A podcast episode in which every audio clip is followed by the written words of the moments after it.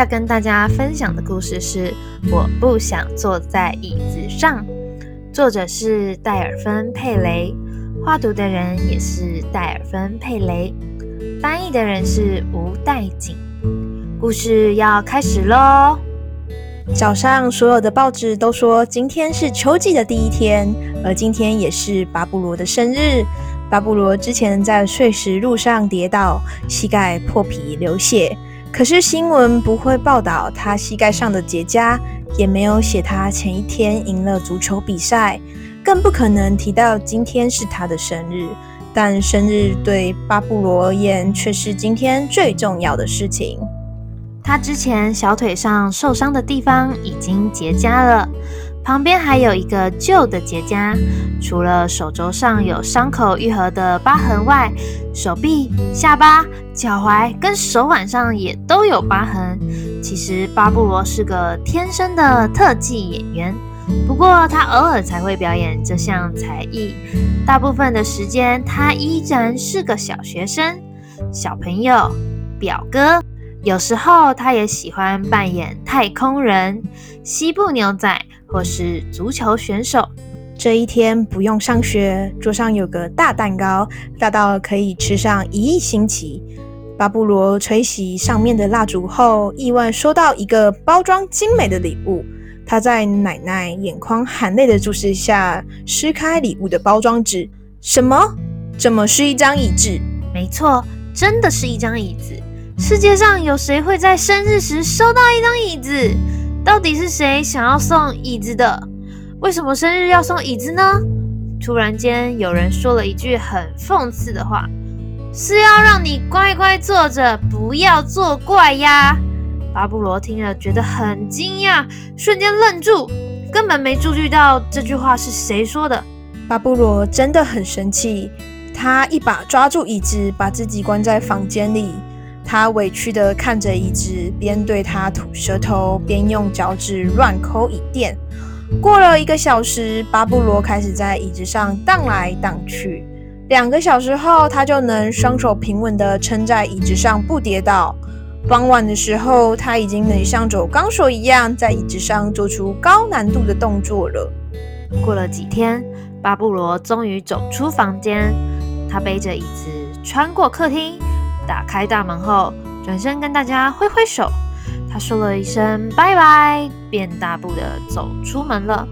走在流浪的路上，泥沙不断的跑进巴布罗的袜子里。他走过一个又一个的小镇，累了就在当晚的小镇过夜，停留两天，再出发前往另一座城市。巴布罗就这样走到了国家的边界。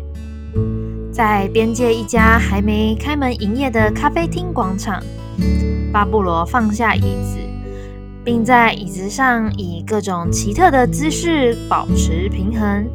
一开始只有一个路人停下来看他，后来变成两个，然后增加到十个。表演结束后，所有的人都为他鼓掌。巴布罗觉得他很喜欢这种感觉，于是他继续前往下一个城镇。表演一场接着一场，很多人会从口袋里掏钱给他，甚至不惜把今天要买面包的钱也给他。面包明天再吃也没关系。还有人把本来要买两公斤番茄跟鞋油的钱也给了巴布罗。不久后，许多表演厅正式的邀请巴布罗，观众为了买好位置，不惜大打出手，大家都想坐前排。最好是距离近到可以数清楚他的睫毛。他人气高涨后，终于买了一件漂亮的表演服。很快的，他的特技在最有名的艺术节活动中成为最热门的节目。在表演的旅程中，巴布罗去过世界上最繁华的大城市，遇见一只很有智慧的狮子，和有名的钢琴家变成好朋友。他甚至搭过热气球，跟俄国沙皇一起吃早餐，还在北欧萨米区的河流游泳呢。当然，也在全世界最漂亮的几个表演厅得到观众最热烈的掌声。他早餐吃的很简单，喜欢配着茶吃几片面包。他的个性还是很单纯，而且认真的过每一天。即使常常住在昂贵的旅馆里，身旁都是高级又豪华的物品，巴布罗还是认得蜻蜓飞过的声音，还有傍晚阳台上吹拂过头发的暖风。有一天，巴布罗再次背上椅子，离开旅馆房间，走过柜台，打开大门，大步向前走。他走了很久，沿路经过几年前停留过的城镇。